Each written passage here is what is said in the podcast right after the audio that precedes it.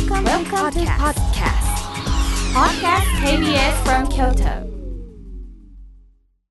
隅田隆平の浜栗顧問の編、令和5年8月23日放送分のポッドキャストとラジオクラウドです。隅田隆平の浜栗顧問の編。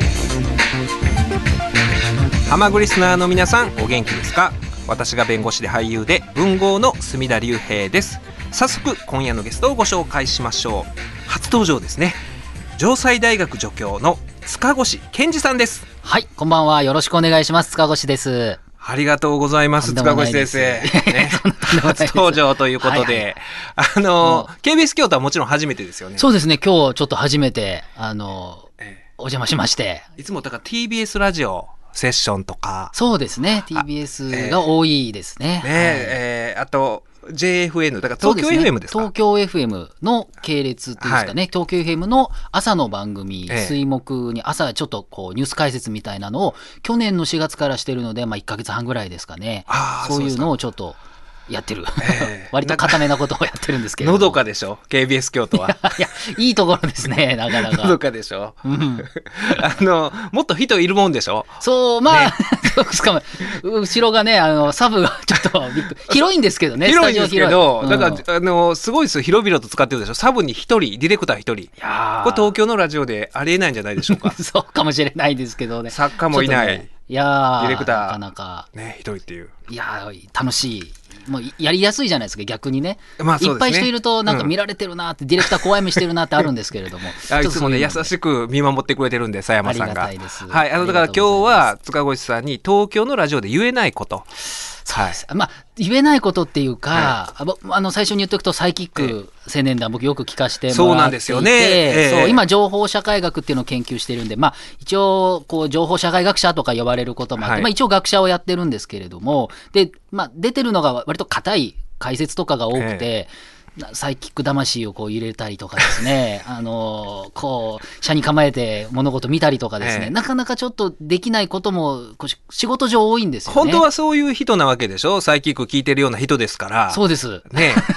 そうです。僕もだからね、あの、荻上チキさんのセッションとか、はいあご出演なさってるのを聞いてて、うんまあ、あの、端正な喋り方というか、語り口で、で、まさかサイキックかと思ってなかったんですよ。はいはい。で、ただ、ある時期からね、あの、ツイッターもフォローし合ってて、うんうん。で、サイキック関連のツイートをリツイートしてくださったりとか、うん。あるいは私の去年出したラジオと憲法の解説、かあのー感想を書いてくださったりとか、あーありがたいな、聞いてくださってるんやって思ってたら、あの、先月ですか？文化系トークラジオ。そうですね。えっと、6月の6終わりの放送はいが、僕がちょっと、いろんな人がやるんですけど、はい僕がメインだったので、ちょっと最初に、ちょっとサイキックの話をさせてもらってですね。えー、だからあの、ぶ文化系トークラジオライフ。はい。ね。あれは月1ですか？2ヶ月に1回日曜の夜中2ヶにやっ月に1回てるんですよ。日曜の夜中にやってる番組で、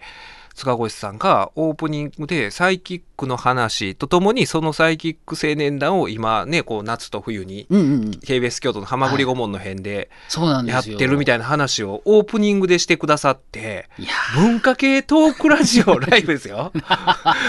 まあ、近いといえばい近いや、これも下世世話系、この番組は下世話系ザレ言ラジオなんで、いやいやいや。もうほんまに対義語にあるような番組でそういう、ね、ご紹介をいただいて、サイキックの話を熱く語った後、ね、リアルワイルドチャイルドをはいはいはい。かけるっていう。そうですね。これはもう、やっとこうと思ってですね。ね、サイキックのオープニング曲を。そう何回かあの番組で僕がメインやったこともあるんですけれども、まああのなんていうかあの枠ってその僕は東京で TBS ラジオとか、まあ、いろいろ東京のラジオを聞いてたんです、中学生、ええ高校生とか。で、その時に、その日曜の夜中に、はい北野誠さん、誠さんが、えっと、深夜の雑談っていう、ね。やってらっしゃいました、うんし TBS でね。はい。世紀の雑談か。世世紀の雑談っていうのをやってて、月一の、はいまさにその放送休止枠の夜中のラジオ、なんだこれ面白いなと思って。ね、で三浦淳さん、浅草キッド、はいで、大月健二さん、そうですね。ねいろんな人、山田五郎さんとか。大竹一さんとかもね。そうです。出てたとそう思いますそう、そのまま東さんとか、はいいろいろいて、こう、深夜になんかすごいのやってるなと思って、その時にサイキックっていう話を、ちょこちょこ話が入ってて。それは塚越先生が何歳ぐらい何年学生時代？高校中高校生ぐらい。高校生。ぐらいだったと2000年代頭ぐらいだったんですよ、でそれでサイキックってまだね、今みたいにインターネットもこう、バーッと広がってないし、ええ何もこう、聞けなかった。東京からだと、やっぱりちょっとこう、大阪の方の番組とかは、ちょっと雑音で聞けないんですよね。うんうん東京って、もうなんか、家では、うちの家では日本放送ですら聞きづらかったりとはいはいかしてたんですけれども、で、それで、今、岡山に、あの、もう亡くなったんですけど祖母の家があって、はいで、今そこに行って、今も親戚のところにちょこちょこ帰ったりしてるんですけれども、岡山に行った時に、日曜日の夜だと、これサイキック聞けるぞってなって、それを聞くのが楽しみだったんですよ。あ学生時代そう帰省した時に？そう、大学生の時とか、おばあちゃん家に。勉強するって嘘ついて、夜中ずっと。岡山やったら日曜の夜に聞けました。全然聞けました。ああその時だけ聞けるラジオやったそうなんですよ。だから、雑音リスナーってね、昔は雑音リスナーってこう雑音にまみれながら、いろんなとこで地方で、あの、いろんなとこの番組聞くってあったんですけど、東京どうしてもできなくて、ええ。それで、えっと、ある時、2000、僕は7年からだったんですけど、なんかその ABC が、えっと、当時のあの、ガラケー、携帯で月はい。300円ぐらい払うと、その、えっと、パスワードくれて、そのパスワード入れると、その放送聞けたんですよ。あねインターネットで配信してたっていうそういうのがあったんですよね。はいええ配信のパスワードをくれるっていうのがあって。やってねはいそう。なので、正式に聞いてたのは2009年の3月なので、まあ2年ぐらい。2あだから年。2009年3月に放送が終わるまでその2そうですね年ぐらいそのネットで配信してたのはちゃんと登録してそうそうそうそう。登録してたんではい聞いて、で、いつも、えっと、日曜の夜じゃないですか。で、月曜の夕方ぐらいに、僕が大学から帰るときに、新宿駅でちょっと電車待ってるときに開くと、そのパスワードとともに、なんかね、ちょっとね、あの、大体何喋ったか、あちょっと書いてあるんですよ。見出しがそう、はいあこれ今週この話してるんだとかですね、当時ね、あの、あそうだと思ったんですけど、あの、社保庁、2007年にはい、社保庁の、あの、消えた年金？あありましたそう、ね誠さん消された年金だって言ってましたけれども、ああいう話とかもやってて、ええ。ああ、でも考えたら、ちょっと思い出してたんですよ、ええ。いろいろ。当時の記憶とか、ちょっと、あの、書いてたものとか思い出したら、そういうのやってて、ああの時も、あの、今だったら、こう、マイナ保険証の話とかあるじゃないですか。あれを手作業で、うんねいや、職員がやってるとかって、年金の話も全く同じような話なんですよ。ええ15年ぐらい経ってても、同じ話してるなーとか思ってですね、ちょっとね、嬉しくなっちゃったりとかね、してました。それをだから学生時代に聞いてらっしゃってそうですっていうのね。がそうそうそう。それがあって、えーすいませんね、最初から愛を語りまくってですね。でこ この間のその6月末のライフでその話をしてくださって、はい。最後にリアルワイドチャイルドをかけてかけて。これね ABC ラジオだったらありえないですよ ここ KBS だったら大丈夫です。KBS はいいんですよ ABC ラジオではありえないそう。ね、だからあのねそのでもかけてくださったことを、うお話しされたことを誠さんの名古屋のラジオ行った時にああの話したんですよ。あ、本当です。ありがとあうございます。の塚越さんっていう、んあの学者の方がその TBS ラジオで夜中にそのかけてありましたよって話サイキックの話でどこにもおんな そうですね。いやー、嬉しいです。いやだからそれを僕聞いてあのまあ感激してあのねツイッターの DM を差し上げてあそうて。そうなんですよででだから8月に京都行きますっていう話になって、ねそうなんですよね。ちょっと、あの、この前、ねラジオの話しましょう言うてねそうそう、ご飯いただいて。ご飯食べに行きまして京都で。いいところでしたね。本当ありがとうございます。ね、だから初対面でやっぱりねラジオを聞いてるという共通項、はい同じラジオで聞いたっていう。共通項で、えー先週の金曜日夜の6時集合6時集で合で。解散したん夜中の1時過ぎですよねそうそう。ずっと2人でそう。最初ね、ちょっとね、ずっと喋って楽しかったんでね、ええトイレ我慢しながらずっとね、ま、いや、喋りたいなと思ってね、気づいてね、一回トイレ行って帰ってきたらもう9時ぐらいになっててね、そうねびっくりしまして。そうそうそうそう であもうこんな時間か言うてもう一軒行きましょうか言うてねスナック行って、はい裏寺のなんかねなんか、うわーってなってて、いや、楽しいっすね、とかってみんなうわーって歌ってて、うわーってなってましたよね ちょっと歌っちゃいましたけれども。いや、はい素晴らしかったです。あのね、裏声で。いや、ありがとうございます。そうそうそう。えほんで、あの、そう、だからジャケット忘れはったでしょ？そうそうそうそうのスナックにね、塚越さんがジャケット忘れて、それがだから金曜日で、で、あの、店の人からね、連絡あって、ええお友達忘れてはりますよって次の日にあって。試しすぎてね、飲みすぎちゃって、わからんってなっちゃって。そう。ほんで、だから火曜日これ収録で会うから、あ、それまで取りに行かなと思って、日曜、あの、あこのスナック日曜日もやってるんですよ。ああ、すごいですね。日曜日もやってて、で、あの、店で扱ってるっていうのが、あの、8時から開店やから、うんうん8時にまで日曜日の8時に行ったんですけど、その前に、あの、あそこを取りに行くだけやったらあれやから思って、あの、バービーをあ見たんですか？見見に行ってたんですよ。ああ、そうですか。まだ見えてないんですよ。あーそうですかいいですね。バービー、バービーが、あのーすごい、あーちょっと感銘を受けたというか。もう文化系の界隈ではもうバービーをどう見るかでもう大論争ですよ。そうでしょ恐ろしいです。触れるのが怖いぐらいね、あのとんでもないですから。うん、だからあのバービーの話をおちゃんと正しく解釈して伝えるのが僕 TBS ラジオっていうイメージなんですよ。そうですね。バービーの問題意識を正しくちゃんとね、あの映画評論家の町山さんとかね、うん町山智代さんとか出て結構いろんな話したりもしてますしね。うんしてると思うんですけど、だからそういう、まあ、ババービーの映画っていうのは本当にそのねバービー人形皆さんご存知だと思うんですけど、あの子供用の映画じゃ全然なくて、あ、そうですね、大人用の。そうなんですよむしろ子供が見たら何のことかよくわからなかったりすると思うんですけど、まあ、バービーランドっていうバービー人形の世界があって、そこであのバービーってあれいろんなバービーがいるんですね。まあ、そうなんですよ。ねでも全員バービーなんですよ。そうですよ 全員名前バービーなんですよ。名前バービーで、その、あれ、日本のおもちゃ屋さんに売ってるバービー人形って多分そんな種類ないと思うんですけど、うんアメリカではもうね、いろんなバービーがいて人種も違えば人種も違う、体型も違う。体型も違うしいろんなバービーがそうなんですよね。ほんで顔も違って、体型も違って、で、うんそういう職業とかもいろいろあるんですよね。大統領のバービーとか。ね、ノーベル賞をもらった学者のバービーとか そう、そうそう。もういろいろあるんですよ。そういうね、はいはいあのーそう、最高裁判事のバービーとか、なんでもって。いう、ね、まあなんか特徴的な人がいたりとかしたらね、それをバービーにするんでしょうね、多分。そそうなんですよねそう、大統領のバービーとか、もう本当にいっぱいいろんなバービーがいて、その中で、あの、ケンですか？そう、ケン。ボーイフレンドの彼氏のケン。僕、ケンは知ってたんですよ。まあ、ケンっていうのもね、なんかすごい名前ですよね。で、ケンはあくまでバービーケン。まずバービーが来てのケンなんですよね。だから、添え物に過ぎなくて、そうそうそうそう。あの、バービーランドは女性中心の大統領もそうやし、最高裁の判事も女性やし、みたいな。その中に添え物のバービーがいて。いい人、いい人、どうでもいい人なんですよ。そうなんですよ。海岸でボーっと突っ立ってるだけなんですよね、バービーは。バービーじゃなくて、あの、ケンはね。ははいで、それが、その中で、まあ、主人公の標準的なバービーがいるんですけれども、が、ちょっとなんか人形に不具合が生じてくるんですよ。で、これは、あの、実は人間界の出来事に反映されてるっていうことになって、うん人間界に行くんですよね。そう、なんかそういう話なんですよね。人形の世界のバービーが人間界に行くときに、勝手に剣もついてくるんですよね。一緒についてくるんですよ。そうで人間界に行ったら、実はバービー、バービーランドと全く違って、男社会が現ケ実としてケンはその時気づくんですよね。そうえって、自分ってっていう話。そう、そそれまでバービーケンの添え物の剣に過ぎなかったのに、はいそこで、あ、男社会なんや人間界はってなって、大変なことが起こるんですよ。ケンが気づいていくっていう。そう、ケンが気づいて今度はバービーランドに戻ってそう、男社会を作って反乱を起こすっていう。ケン の帝国をね。そうなんですよまあ僕見てないですよ。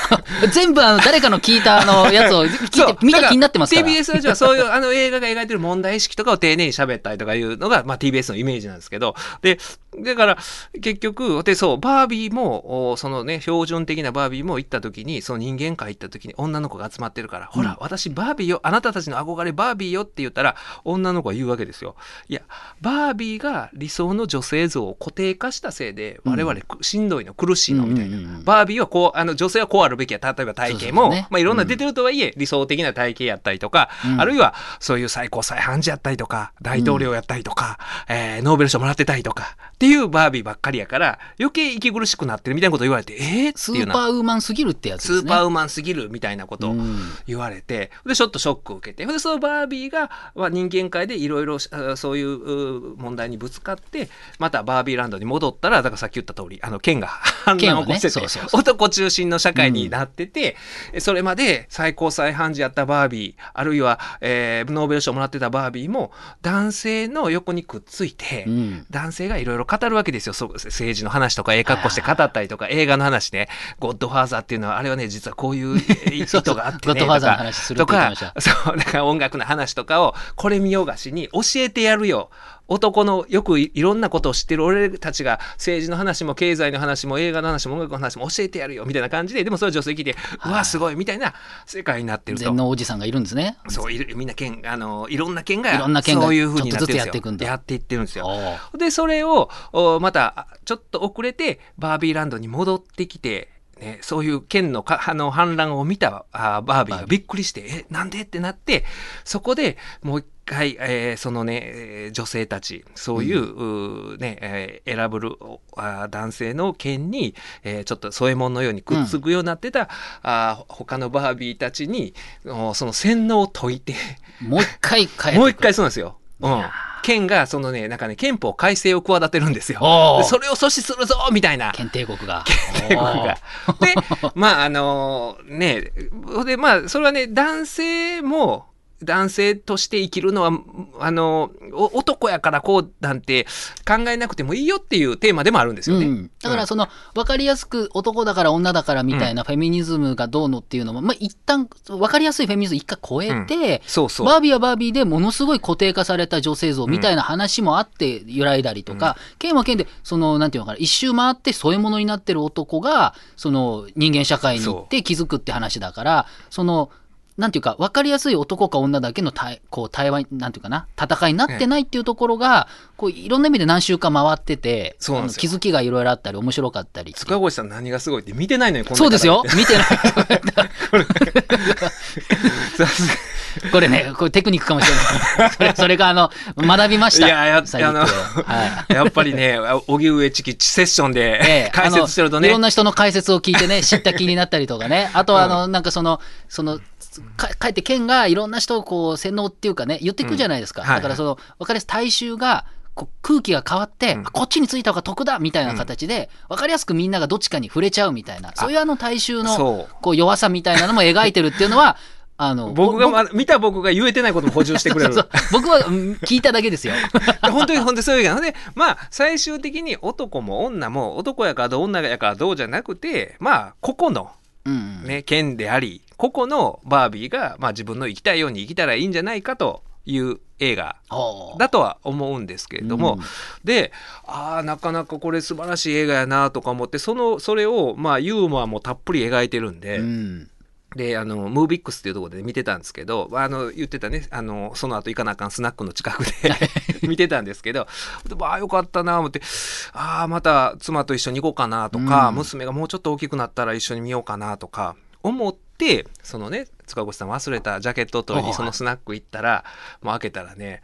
まああの熟年カップルが カラオケでね の歌を歌っとるわけですよ。そのもうねその剣が革命を起こした後の世界みたいになってるんですよ。それのもっと古いバージョン。現実に引き戻されたんですよ。僕はこの人間界の中の人間界みたいな。あああだからね、あの人間界、バービーが戻った人間界では男社会いましたけど、本当にそのマテル社っていうバービー、女の子の人形を作ってる会社の重役会議は全員おっさんがやってたりするんですよ、ね。そうそうそう。それにびっくりしちゃうんですよ、ね、そうにびっくりして、え、どういうこと？っていう、バービーランドは、ね、あの、バービーが主人公の世界やのにっていう、そのマテル社どころじゃない、うん。もうその球体依然とした、そのそのスナックではねがいてて、ほんでまたね、あの、け剣があ調子乗って反乱を起こした後の剣がいろいろ音楽の知識とかひけらかすように、うんその男性もね 誰かがカラオケで歌を歌ったら言うんですよ。解説というかね。あの山口百恵のなんだコスモスか、はい。あ誰かが歌い出したらあこれねあの小倉圭さんとか。ねあのさだまさしなんですよ。ことごとく間違えてるんですその知識が。で、ああ、そう、小倉圭さんや、やっぱええ歌やわー言うて、そのどっかの他の店のママやと思うんですけど、あんたよう知ってえな、うん、これ小倉圭やわ。とか言ってほん で、僕も兄ちゃん歌えとか言って、日曜日よりの使者ハイローズの歌ってたらこれ清志郎やねん。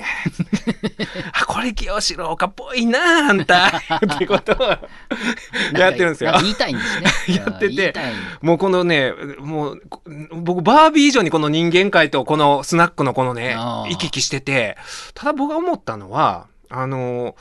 なんかね、多分そのバービーの世界を、ちゃんと正しく問題意識を伝えるのが TBS やラジオの役割やと思うんですけど、おう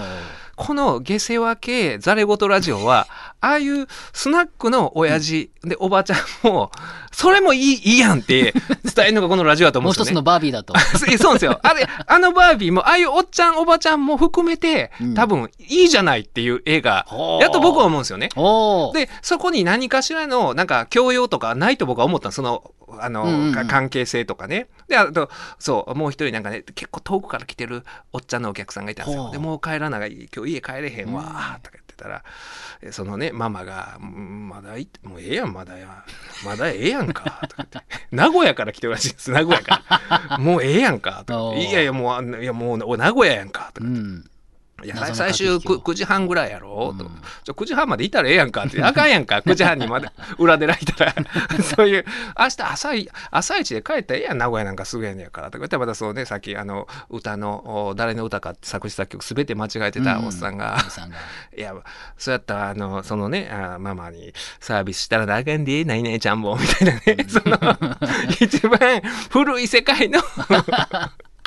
人間界が描かれ描かれたというか実際にあったんですけどただそこに傷ついてる人は誰もいなかったんですよね。みんなが楽しそうにそういうことを言われてあの搾取されそうになってる名古屋のおっちゃんも楽しそうやし。ああ、うん6、70年代の剣だったんですね。いや 作られたそうですよ。だからこれはこれでねうんうんうん。うん、僕はああなんかありやなと、うん、そういうのもこそういうのも含めてこのラジオは受け入れたい。全部あの急ぎすぎると、うん。あの疲れちゃったりそうなんですよ。取り残されたりとか、でそれにまたこうなんていうのかなコンプレックスっていうか、俺はって逆張りしちゃったりするんでこれそういうのを包摂するってどういうことっていうのがねこれやっぱりあの難しいところで、まさにおっしゃる通りですよ。TBS ラジオっぽいです。社会学的に言ってもあの包摂とか言っちゃいましたいやそう包摂包含するべき包摂してあげないとその、そうあのスナックでアップデートとか言うべきじゃないと思うんですよね。あそこで怒っちゃったら、そんなあんたはそういうのとかってね、そんないたら、なんかわかんないです。いけずな人なんですか？えそう京都弁で言ういけずな人。人でだからそこはそこでみんなが楽しんでるし、で僕は僕でねそのあのスナックの、まあ、ママから「で住田さん今日は何してはった?」みたいなんで「いやさっきバービー見に来てて」とか言ってちょっとバービーの話をねちょっと偉そうに言っていいねうん、子供映画じゃないんだよ」みたいなことを言ったりとかして。あの。人形知ってるでしょ？あんなんじゃないんだよ。うん、子供の頃は遊んだかもしれないけどそうそういうのじゃないんだよ。この映画みたいなこと言ってほんまにその映画の中の剣のようなあ、ね、私が剣やったりとか。僕の隣とはもうそのもっと昔の あの剣やったり昭和剣。40年代の剣やったりとかっていうのが。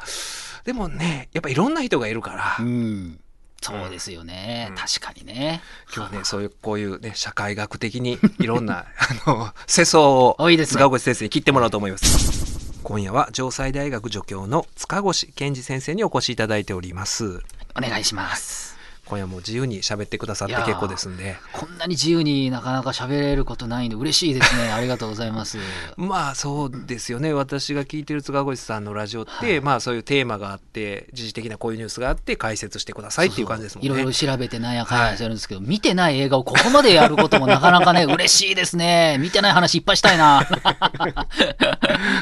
今度東京で塚越さんがバービーの話をスナックの男女を例に喋ってたらそうですね。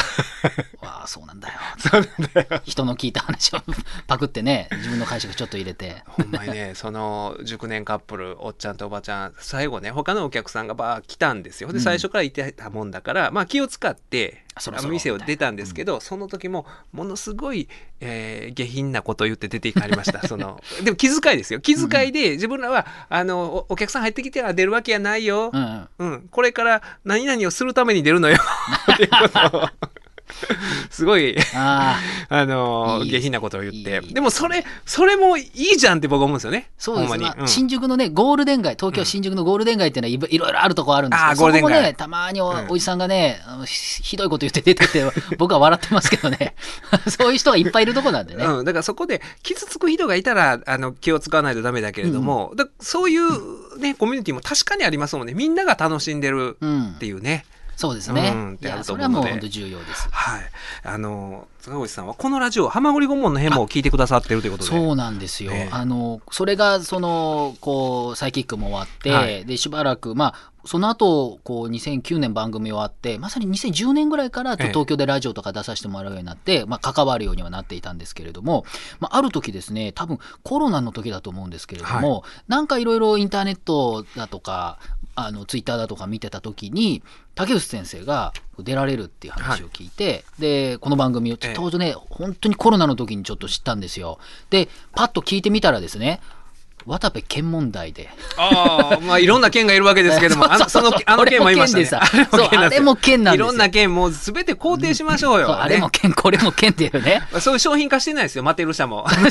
多目、多目的の県は、あの、商品化はしてないですけど。いや、もうあれもですね、もうぶち抜きでずっと。90分ワンイシューで。ワンイシューで聞いた、あれがなかなか面白くてですね、まあ何度も繰り返して、これはなかなかだぞっていう話でね、こう、あの、竹内先生のあの、鋭いいつものね、あの、あの見方でいろんな話しながら、これ、ケンってどういう人なんだろうって、ケンっていう人間に対して、ものすごい興味が湧いたって話して、そう、人間の業、ね、人間のカルマと言いますか、やっぱり人間はこう、なんですかね、今の学生さんとかは、まあ、本当いい意味で、非常にこう、なんていうのかな、親も優しいし、誰に傷つけられてもいないし、いいことだと思うんですけれども、逆にね、学生になると、自分には何もないっていう人も多いんですよね。で、あんまりね、その、それこそ傷つくこともそんなになかったし、はい、あと、ハマるものがあんまりないと。うん、だから昔、僕もアニメオタク出身なんですけど、アニメオタクって昔は結構バカにされてたんですけれども、今はむしろなんかハマってる、うんうん、沼にはまるとか言いますけど、はい、そういう熱中するものがある方が、むしろ人生を楽しんでるじゃんっていうことで、うん、もう本当価値が変わっちゃってて、そのなんかこう偏りっていうんですかね、そういうものにも憧れを持つ人がいる。なぜなら何もないからっていうぐらい、うん、なんかこうね、あの、自分の何かこう持ってる、抱えてるものがあるっていうことが美しいというかね、その肯定する時代になってるんじゃないかっていう時に、まあもちろん、あ の、渡辺謙のあ、あれはダメなんかもしれないですけれども、あれはダメですけれども、こう、僕の中にもなんかいろいろあるんだろうっていつも思いながらですね、うん、まあそういう、まあ業の、まあ業を見るっていうんですかね、まあサイキックも本当、誠さんがよくおっしゃってましたよね。業な、業があるっていうね。そね。うん、そこがずっと興味があってですね。カルマと言いますか。そうです、カルマですね。ね。だから竹内先生は、あの、ね、塚越先生は、まあ社会学がご専門だと思うんですけど、はいはい、もうその町場の社会学者というか、そうですね、町場の社会いいですね。何の文献も読んでないけれども、えー、その社会学に関する文献は読んでないけれども、あのあの人の独特の社会学ありますもんね。そうですね。たまたまね、見たテレビのとかね、何十年も経って 時代劇がどうだとか。偶然見かけた TBS、TBS じゃない、TBS は見ないですよ。KBS とかサンテレビしか見ないです、あの人。で、そこで見た、ね、あの、昔の時代劇、これおかしいぞとか、これこれこのネーミングなんだとかね。そうです。そう。僕もちょっとこの前朝見てたら、汁カツとかって言っててるんですよ、テレビで。汁カツが今大ブームって言ってそれは竹内先生は気になるでしょうね、汁カツ言うたら。音だけで僕最初聞いたんですよ、目つぶってて。汁カツって思って。汁カツパッとテレビ見てたら、シルバニアファミリーの活動、汁のカツ。紛らわしい、紛らわしいけど、これ、これ僕のサイキック魂がですね、これ。カウパーかとか思いますよね。すみださんと、すみだ先生と、次の日、会って次の日に、京都のホテルでテレビつけてたら、それを聞いて、パッて見ちゃってですね。そういう。それはでもほんまにやっぱりサイキッカーならではならですね。汁活って思いました、本当に。セッションでは絶対言えない。言えないですね。汁活話。何を思いつくかっていうね。シルバニアファミリーだった、シルバニアファミリーああ、そうなんだ。みんな写真撮ってるらしい。それはいいことですね。はい。それでまあ、あの、えー、竹内先生とかをきっかけに聞いてくださって、そうですね。それをきっかけにいろいろ知ったので、まあそれから、だから、この番組はもう3年ぐらいは、あそうですか2020、21、20、23、3年ぐらいはずっと。いや、ありがたいです、本当に。長谷川先生、あの、朗読とか、長谷川先生いつもね、朗読したりとか。そうなんですよ。ね、あの、長谷川君が朗読するのが僕すごい好きで、いいですよ、ねま、真面目な男なんですよ、うん。一見真面目にすごい見えるんですけど、一番ふざけてんのは僕、あの、長谷川やと思うんですよ。ロイヤー順って言ってもね、否定もせえへんし、はい、ロイヤー順ですって言ってるし、ちょっとこれ朗読してると、あ、わかりましたって、なんでわかりましたやねんって話してね。でなんで朗読してんねや。だから僕の高校友達も聞いてくれてたりしてるやつは、うん、あの、あったら言うのが、あの、長谷川さんっておもろいな。おもろい。あの人変やな。よう朗読するなとかね。あの不思議な絵なんですけどね、もう弁護士の同期の仲間でこうやってラジオをやってるっていうこと自体がね。面白いです。だから香川照江先生もなんかフォローしてもらってて、僕もフォローしてるんです、ツイッターで。はいはい、あの最初の香川照江ですって、あの、あの声低くて、っぱ、やっぱすげえなっていつも思うんですよね。あの、なんかもっちゃりしてる感じがいいですよね。ああ、そうです、パーヤンっぽいね。ああ、そうです。ですっていうね、あの、ツッコミも独特で、あ気持ちいい、聞いてていいいやなってーありね。がたいですね。その丁いやいやいや寧に聞いてくださって。毎週毎週。あの、ね、ゲストの方も本当、すごい、そんなか、こんな別に上げてるわけじゃないんですけど、チャップリンのね、あの、大野さんとかは大野、さんすごいですね。あでももうすごかったですね。うんもう、すぐ本買って読みましたけど。ああ、だからその辺がね、すごいですね、ねそういうの。うんあーだから僕もこの番組で紹介した、ね、大野さんもそうやし、そういうなんか本とか映画とか紹介して、で、あの、リスナーから反応ある時が一番嬉しいですもんねそういう。いやー、本当ね、あれもすごい、まあ、ある種の偏愛ですもんね。そうですよ。僕あのね、偏愛してる人に、あの、うん、ものすごい興味を抱くんですよね。うんなぜこの人をそこまで突き動かすんやと。ねえチャップリンの映画は素晴らしいし、うんあねみんな感激するのは分かるんですけど、もうそれを捧げる 人生をね、捧げて、まあ、学生時代の研究もね、それに捧げてっていう、でそういう人がやっぱり、ああいうね、あの、まあ、研究者というか、そうですね。向いてるんでしょうけれども。そうなんです。だから20代、僕も一応研究者なので、20代の頃とかはもう突き動かさ、突き動かされるように何かを読んだり、なんだかんだとか、まあ好きなものとかね、アニメも好きだったから。ええ。そういう社会学勉強しようと思ったきっかけは何なんですか、えっ、とね、僕もともとは大学にいて、はい。あのー国連の職員とかちょっと興味があったんですよ。あ、国連の職員？そうそう、ええあのた楽しそうだすごいなと思って、ええ。でしたらフランス語が必要というか、はい。国連って公用語2つあってあの英語とフランス語で。じゃあフランス語を勉強しようと思ってその時にたまたま大学の先生がそのフランスの哲学の先生がいて面白いなっていうのでそのミシェル・フーコーっていう、まあはい。哲学者だったり歴史家、まあ、社会学にも影響を及ぼした人がいてフランスの人がいて。名前しか知らないですけどね。そうそう、あの、監獄とかね、あの、ええ。まあ、なんか管理社会とか監視社会とかそういうことを言う人だったんですけど、それをたまたまこう調べてフランス語の勉強もしてたんで、はいで、大学院入るときにフランス語の哲哲学に行ったんですよ。だからフランス哲学が一応、なんていうか、研究の最初のキャリアになっていて、はい。で、そのまま、あの、いろいろこう、博士の過程に行くんですけれども、なんか違うなっていうか、うん。このまま普通にフランスに留学したりとかして、こういわゆる、まあ、大事だけれども、すごい細かい分野の論文をいっぱい、僕あんまりほとんど論文書いてないんで、よくあの否定されたりするんで、だから僕は自分であんまり情報社会学者っていうふうにあんまり自分で言わないんですけれども、博士まだちょっと取らないといけないので、今やってるとこなんですけれども、うんいう人はリスペクトありながら、自分の道はここかなとかって、ちょっと20半ば、えー25ぐらいですかね、はい。24、5、その修士論文っていうのを書いてる時にちょっと困って、うーんっていう時に、たまたま、えっ、と、研究室の他の先輩の棚棚に、えー制服少女たちの選択っていうね本をあ置いてあって、それが今の僕がお世話になってる宮台真司先生。都立大学の教授で、あの、去年ね、刺されて本当に大変だった。ねそう、方なんですけれども、まあ、その人の本を読んだら、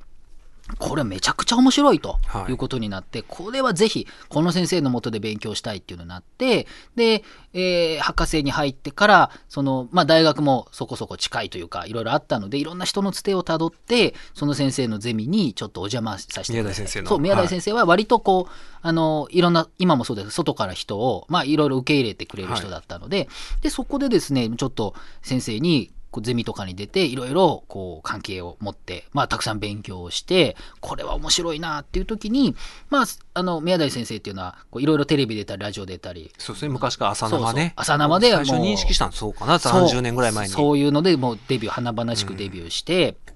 であの人もまあ、すごい、まあ、ある種の偏愛というか、こう、博覧狂気の人なんですけれども、もう、で、その先生のところで勉強してたらいろんな編集者とかいろんな人が来て、はい。で、いろんなところでちょっと別の研究会とか編集の人とかがちょっとで付き合いができたので、まあ、こんな性格なんでいろんなとこ顔を出して、でその時に、えーその風光っていうのと関連させて、当時ね、あの2010年ぐらいにウィキリークスっていう、なんか内部告発をありましたね。あの、それこそ、米軍の文書、機密文書を出しちゃったりとか、だ出してはい映画にもなってましたよね。そうです、そうですね。その後、まあ、スノーデンとはかい、いろいろいるんですけれども、内部告発をしたウィキリークスっていう団体を、ちょっと、まだ、そうね、ほとんど日本で言われてない時に、ちょっと調べてえ、もうそれこそね、ツイッター、が最初の頃だったんですけど、いろいろ見て、で、ちょっと研究会で発表したら、まあ、編集者の目に留まって、ちょっとウェブで発表しないかってはい。ことになって、ウェブで発表して、そしたら、もうまだまだ27、8だったんですけども、テレビとか、目覚ましテレビとか呼ばれて、で、まあ、そんなんでちょこちょこメディアの仕事をしてたら、えーその時、今もお世話になってる文化系トークラジオライフっていうのも、まあ、そういういろんな関係で、ちょっと、こう、付き合いがあって、ちょこちょこ呼ばれるようになって、僕、ラジオ大好きだったから、い。ろいろ話して、で、そういうのをまとめましょうっていうのに、2012年に、ハクティビズムとは何かっていう本を書いたんですね。そういう、まあ、インターネット上の、こう、告発とか、なんかウェブで何かこう、異議申し立て、社会運動みたいな、はい。まあまあ、あのいたずらも多いんですけどね、でそういうのをあのまとめて、アノニマスってあの仮面かぶったなんとかって集団とかの本を書いて、えーそこからもう、そのあたりからですね、えっと、TBS になんか呼んでもらって、レギュラーをはい。持たせてもらって、そっからもうララジオとか、まあ、ちょこちょこテレビのレギュラーとか、ええ。あとウェブとかのアベマとか、ああはい。ああいうのとか。で、それで、なんだかんだ10年ぐらいいろいろやっていて、いや、でも、まあ、どうしたもんかなと思って、いや、これからもっとそういうのを頑張っていこうかなっていう時に、たまたまちょっといろんな、あの、また友達の関係とかいろんな話の関係で、あの、受け持ってた、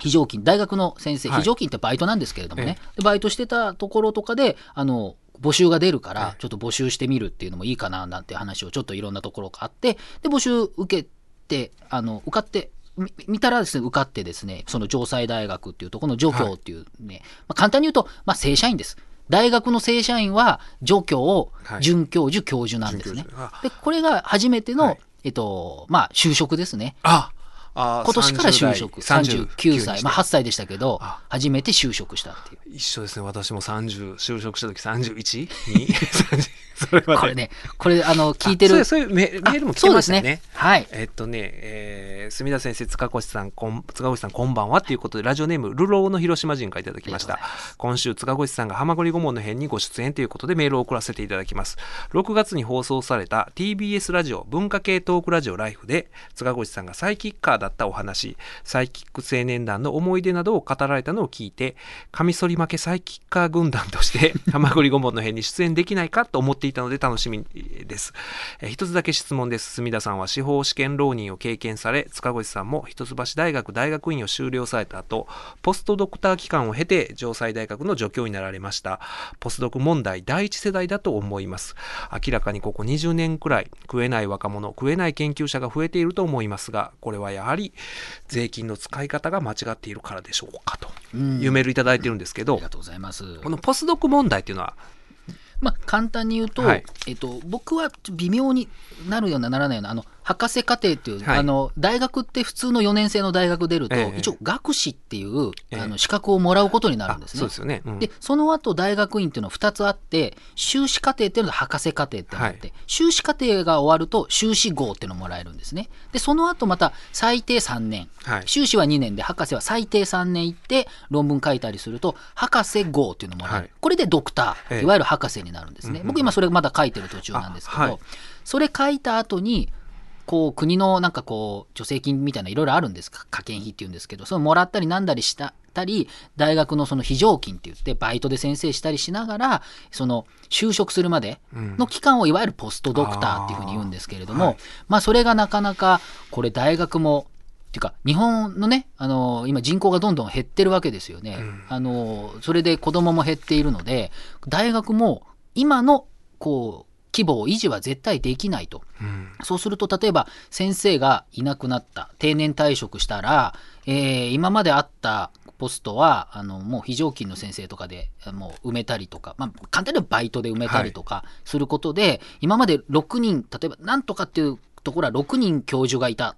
これこれから5人にしましょうみたいな話になるんですよね。そうするとどうしてもあの研究するってことはあの就職にはなかなかつながらない。これもねびっくりする話でねお金の話ばっかり 恐縮なんですけれどもあ興の。大学の非常勤とか兼任講師とかって言われているはい人たちはですね、これびっくりすると思いますけど大学、まあ、大体なんですけど、はい。1ヶ月でもらうんですよ。だから4回行ったりとか、場合によっては5回だったりとか。うんうん。月そのと月に。そうそう、はい。その代わり4月から9月、8月9月とかの大学がない時も一応給料はもらうんですね。でその代わり、えっと、採点、テストの採点とか全部込みで、あの、1ヶ月給料になるんですよ。は1ヶ月いくらぐらいだと思います？大学の非常勤。非常勤。はい。まあまあ、ね10 10だから少ないっていうことやからなんか10万台やったりする10んですよ万台とかと思うじゃないですか？僕も大学にいつも言うんですよ、授業中。最初の1回目で。はいえっとね、えー、大体2万5千円です。月額ですか？月額です。びっくりしません。2万5千円そう。みんなね、これ1回って言うんですよ。1回って言うと違うんです。2万5千円は、あの、1ヶ月なんです。1ヶ月？そう。でね、場合によっては、本当2万ちょっととか、あと、ちょっと、と東大とかもうちょっといいとか、あとはい、キャリアにもよるんですけれども、えキャリアで、でも60とかの偉い先生でも、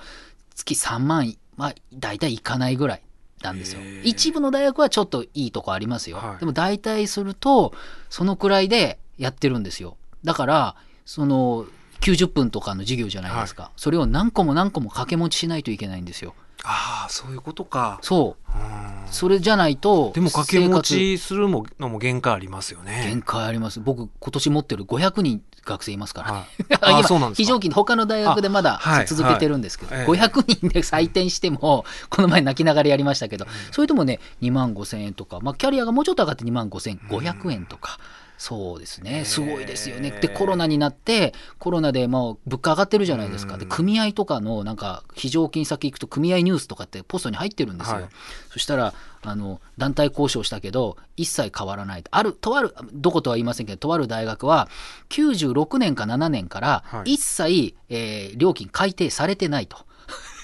四半96年ってもう27年前とか30年ぐらい前そうないですか？そう。四半世紀経ってもええ。給料が改定されない、うん。でもまだ改定すあのそれでも先変わんないとか、うん。あの見たのはね他のところでちょっと聞いたのはコロナの物価高で大変なんで今年に限り月額500円上げます。って500円 500円って何に使う？お菓子買うの？みたいな。というのがあったりするのでうん。実は教員になっちゃえばそれはまああのどんなとこでもまあまあうんいわゆるあの普通のサラリーマンよりちょっといただくぐらいになりますけど、でもまあどんなにやったって30ぐらいまで就職できませんので、あのね、そうなってくると学生も減る、えー国もあんまり特に文系には理系とかねそれうん。それこそ理系とかお金になるものには少し選択と集中っていうんですかお金出そうってなるけれども僕ら文系とか哲学とかあまあ紙と本だけあればいいだろうって話なんでもうちょっとくれよって話ですけどなかなか。ーだからそういう専門性に対するななんだろうなそこ報われないんですよねそういう専門性を。そううん。ね追求していってもなかなか。そう難しいですよ、ね。え僕なんてまだその、まあ、ネットとかメディア論とかだから、うん。どうやったって学生興味があるし、うん。こっちもそういう最新ニュースの話とかするので、まあ、それで呼ばれて、まあ、今までもあの非常勤ね、バイトだったけど他のねメディアの仕事もして、まあ、そこそこは食べれるような生活だったけれども世の中にはつまんないけど大事な研究ってのもあるんですよ。すすつま正直あんま面白くないけど大事な、憲法とかありますよね、うん。これつまんない科目だけど、まあ、やらんとあかんし大事だなっていうのが。だからそういうそうですよね。まあそうか理系は結構お金出るんですかねまあ、ね。あのそのまま大学じゃなくてもうん。企業に行けたりとかね、うん。そういうのがいろいろ研究がで産学で提携しててみたいなのがあるから、あります。そっか社会学ねまあ政治家からしたらな何の役に立つねみたいな、うんむしろ反対ばっか言うでしょ、まあまあそうですよね。歴史学とか、うん。歴史学なんか大変ですよ。うん、だからねあのそそういうのがやっぱり今結構専門性を軽んじる傾向あるじゃないですか、うん。特に文化系の人らのそういううん。研究してきたこととかを、ねだからほんであのそれこそ橋本さんとかがよう叩くじゃないですか、学者とかを、まあね。まあそれは机上のあれで本当の社会分かってへんとか、うん。ねそういう方をしますけどやっぱりねそういう大事ですもんね。社会学とかもそうやしそういう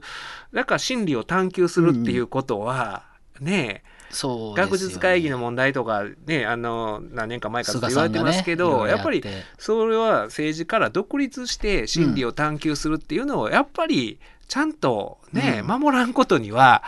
ね,、まあね、本当歴史が、こう、ソクラテスから始まるとうん。2500年とかって学問の歴史があって、まあどんな権力があっても真理をとかってね、うん。大事にしないといけないから、権力が独立して心理を探求するっていうのをちゃんと保証せんことには、そうですね。ねただその、それだけども、まあなんていうか難しいところですけれども、かといって、その、まあ日本そのものが全体の国力が下がっているのは事実だから、そうああいう学術会議みたいなので、変に省いてね、我々嫌われ者になるのも良くないんだけれども、他方で、じゃあまあ学者の方もなんとか頑張って、うーん、真理を探求しながらも、まあ、社会に還元するところもやって、うん。こうなんていうかこううまいこと金を自分らでこう稼ぎながらやるっていうやっぱどうしてもその国の、まあ、補助金というかね、まあ、そういうお金がそれ大事なことなんですよ。全然いいことなんですけれども、あの変にあの